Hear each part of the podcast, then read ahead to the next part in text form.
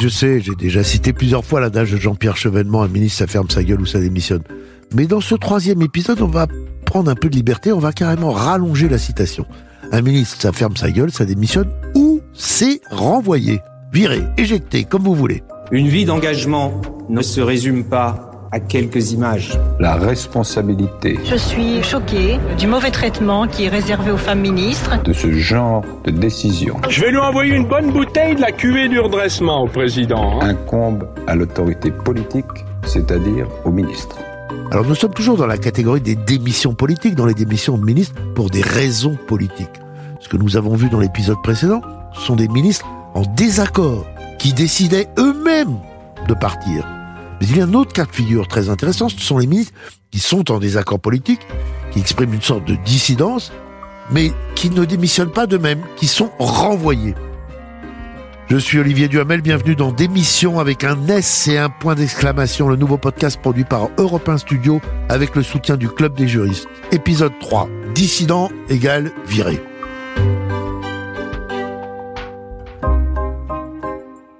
La plupart de nos présidents de la République ont renvoyé au moins un ministre pour cause d'indiscipline politique.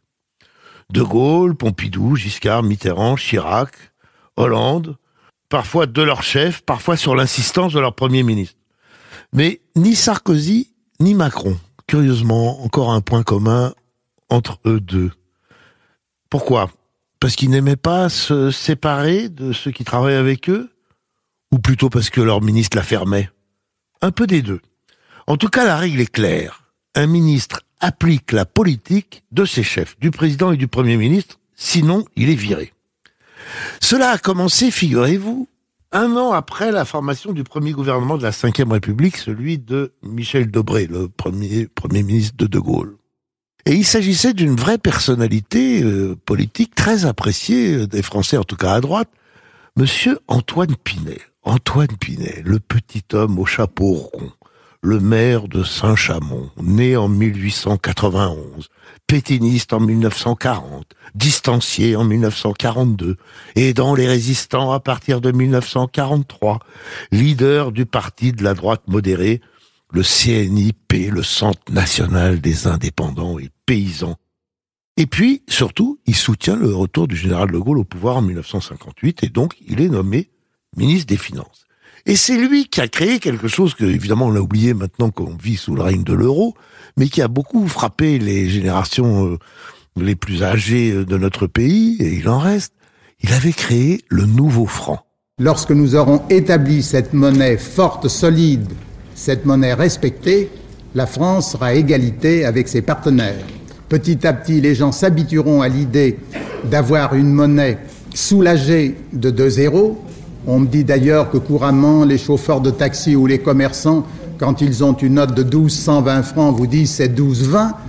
Petit à petit, on s'habituera à cette transformation. Les échanges se feront au fur et à mesure et ils se feront sans vexation, sans inquisition, sans restriction. Et c'était le 27 décembre 1958. Et cela dit et fait, Monsieur Pinet commence à critiquer la politique économique et même la politique étrangère du général de Gaulle qu'il juge trop anti-américaine. Eh bien, il est viré, il est renvoyé le 13 janvier 1960. La politique économique ne suscita pendant longtemps plus de désaccords, du moins de désaccords publics. C'est l'Algérie, l'Algérie en guerre avec la France, mais on disait les événements d'Algérie, qui polarisaient les esprits. Le retour de De Gaulle au pouvoir en 58 était censé garantir que l'Algérie reste française.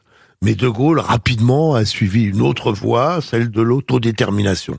Et quand le général de Gaulle a parlé d'autodétermination, il était clair que ça conduirait à l'indépendance. Alors il y en a des grands partisans de l'Algérie française comme Michel Debré, le Premier ministre, qui avalèrent la couleuvre. Parce que Debré était tellement passionnément gaulliste qu'il les aurait tout avalés. Pour d'autres, leur passion pour l'Algérie française était plus forte. Et au premier rang d'entre eux, Jacques Soustel. Alors Jacques Soustel, c'est encore un sacré personnage, celui-là. C'était à l'origine un ethnologue, un savant, de gauche. Et il est devenu euh, homme politique euh, de droite, vous allez voir comment. Entre les deux guerres, il était pacifiste, il a rejoint De Gaulle à Londres. Il a été responsable de la propagande de la résistance. Il était ministre de l'information à la libération et il a soutenu De Gaulle quand De Gaulle a créé en 1947 un parti, son parti qui s'appelait le RPF. Et puis, un premier ministre de gauche, Pierre Mendès France, l'a nommé gouverneur général en Algérie. Et on l'avait nommé gouverneur général parce qu'il était de gauche, ouvert, libéral, et qu'on pensait qu'il allait aider à une évolution moderniste et pacifiste en Algérie. Que nenni Il est devenu Algérie française au dernier degré. Et du coup, quand éclate, à la fin janvier 1960, ce qu'on appelle la semaine des barricades, c'est-à-dire un soulèvement de militaires très partisans de l'Algérie française pour marquer leur protestation contre l'autodétermination, et ben Soustel se sont très proches d'eux, très proches de ceux qui crient euh, Vive Massu, Massu, Algérie française. Mais De Gaulle, lui, condamne sévèrement l'émeute d'Algérie. Écoutez le général. L'émeute qui vient d'être déclenchée à Alger est un mauvais coup porté à la France, avec le gouvernement, d'accord avec le Parlement, appelé et soutenu par la nation. J'ai pris la tête de l'État pour relever notre pays. J'adjure ceux qui se dressent à Alger contre la patrie, égarés qu'ils peuvent être par des mensonges et par des calomnies, de rentrer dans l'ordre national. Rien n'est perdu pour un Français quand il rallie sa mère, la France. Vive la France Rien n'est perdu pour un Français quand il rallie sa mère, la France. C'est du De Gaulle tout craché. Soustel ne condamne pas la semaine des barricades. De Gaulle le renvoie. Soustel ensuite va soutenir l'OAS, l'armée secrète, qui essaye de tuer le général de Gaulle. Il vivra en exil jusqu'en 1968 et ne retrouvera quelques honneurs et succès qu'après, en redevenant ce qu'il était au départ, l'ethnologue, professeur à l'école des hautes études en sciences sociales et il terminera à l'Académie française. Et symétriquement, c'est-à-dire pas du côté droit mais du côté gauche, un an et demi après, Michel Debré, toujours Premier ministre, obtient la révocation d'Edmond Michelet, le gaulliste de toujours, le chrétien qui ne supportait pas les excès de la répression exercée par le préfet Papon sur les Algériens sympathisants du FLN, celui Edmond Michelet qu'André Malraux avait baptisé l'aumônier de France. Eh bien, le 24 août 1961, Debré renvoie l'aumônier de France.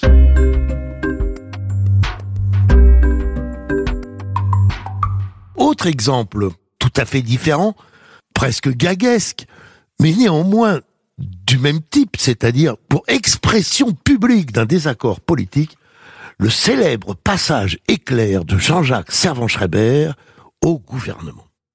Assez curieusement, JJSS avait envie d'être ministre. Lui qui avait créé l'Express, qui avait une formidable influence par son news magazine, eh bien, il s'est d'abord fait élire magistralement député à Nancy lors d'une élection partielle en 1970.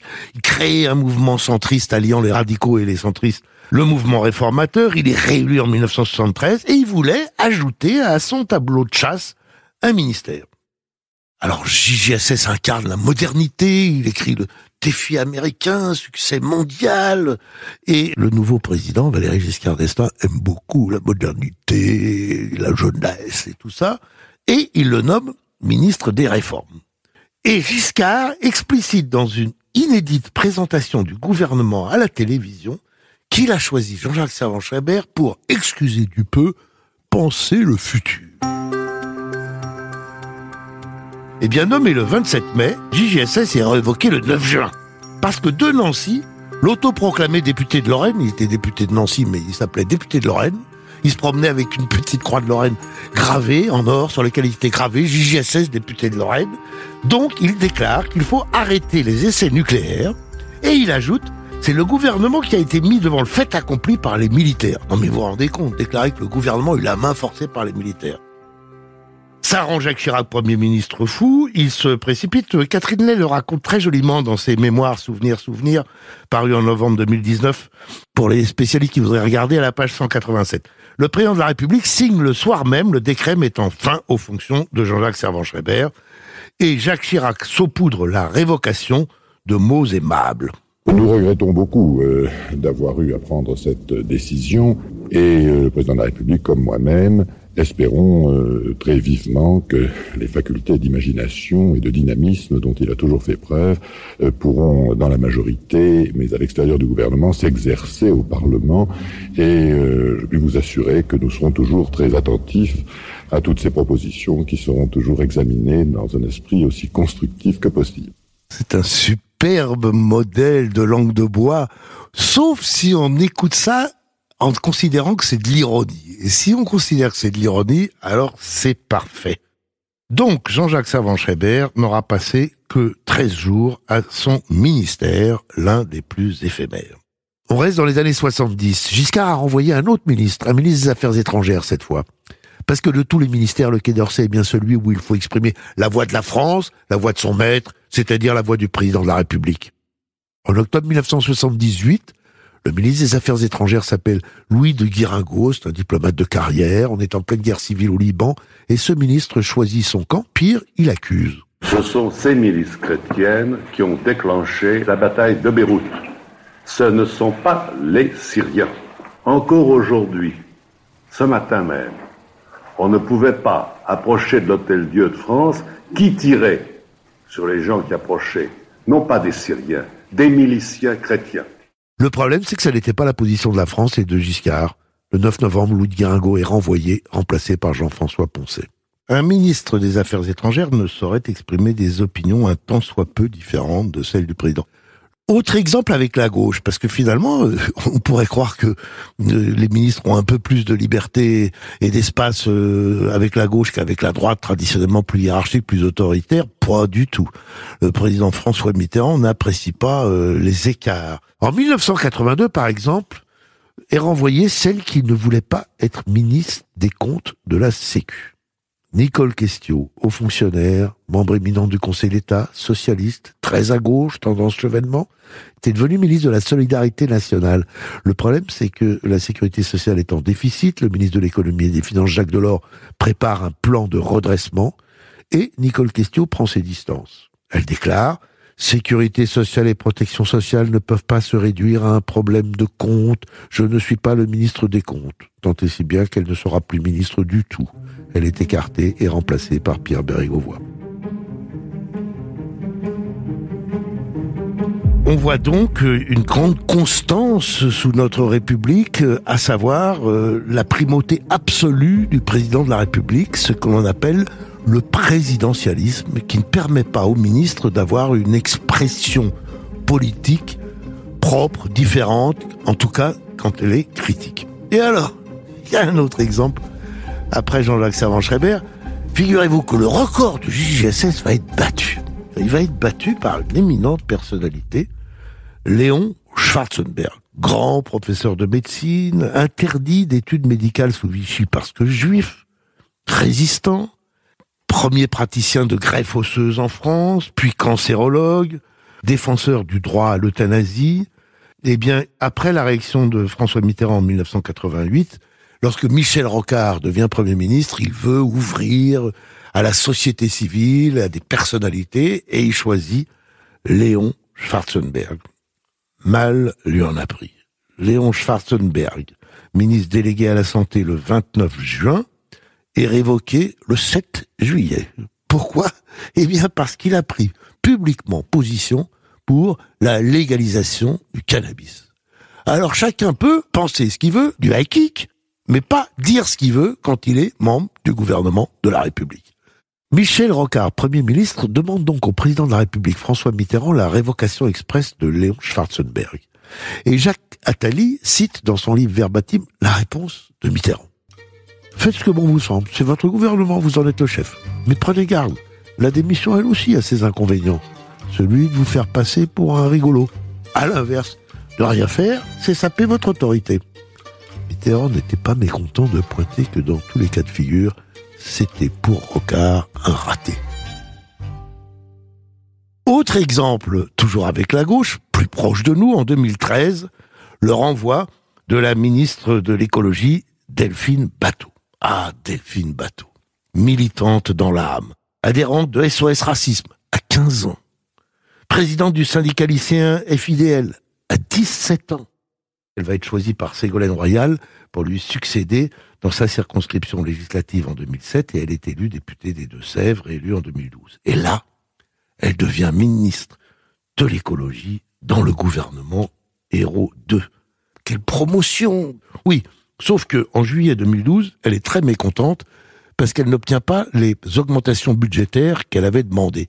Et elle dénonce publiquement le mauvais budget de son ministère. Paf, aussitôt révoqué par François Hollande. François Hollande, c'est pas la brute, c'est pas... Euh, mais là, trop, c'est trop. Un ministre n'a pas à critiquer publiquement son budget.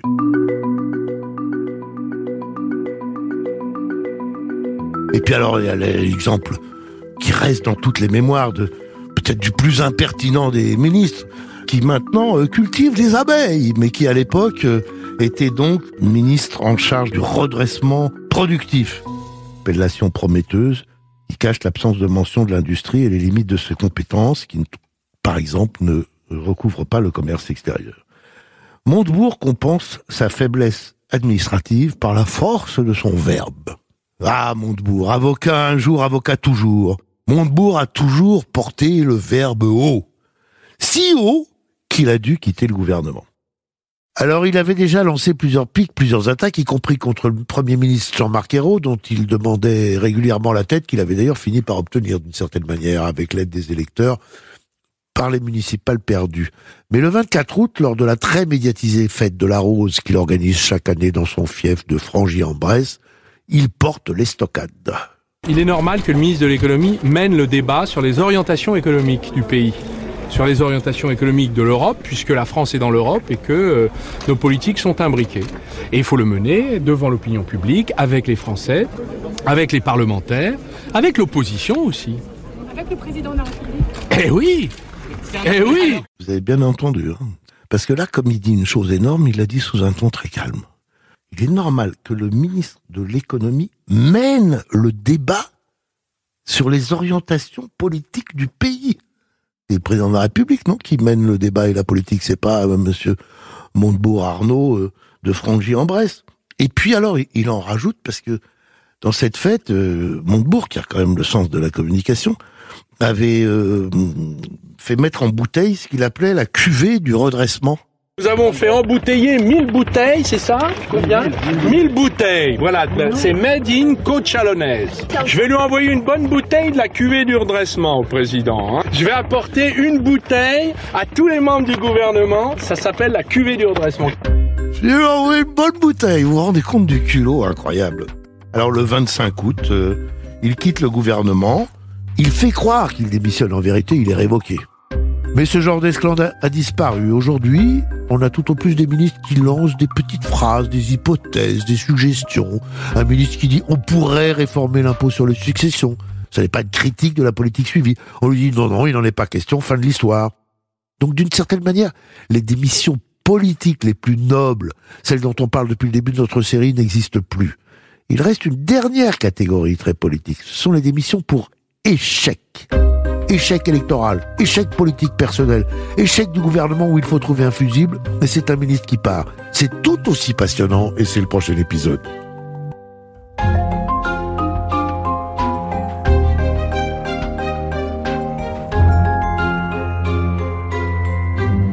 Démission, histoire de ministre, l'épisode 3, c'est terminé. Démission est un podcast produit par Europe 1 Studio avec l'aimable soutien du Club des juristes que je remercie. À la préparation Capucine Patouillet, à la réalisation Christophe Davio, à la production Claire Azan et Fanny Rascle, pour les archives, le merveilleux service de documentation patrimoine d'Europe 1 qui nous a aidés. Et si vous ne l'avez pas déjà fait, abonnez-vous sur Apple Podcast pour écouter l'épisode suivant. Ou à tout de suite.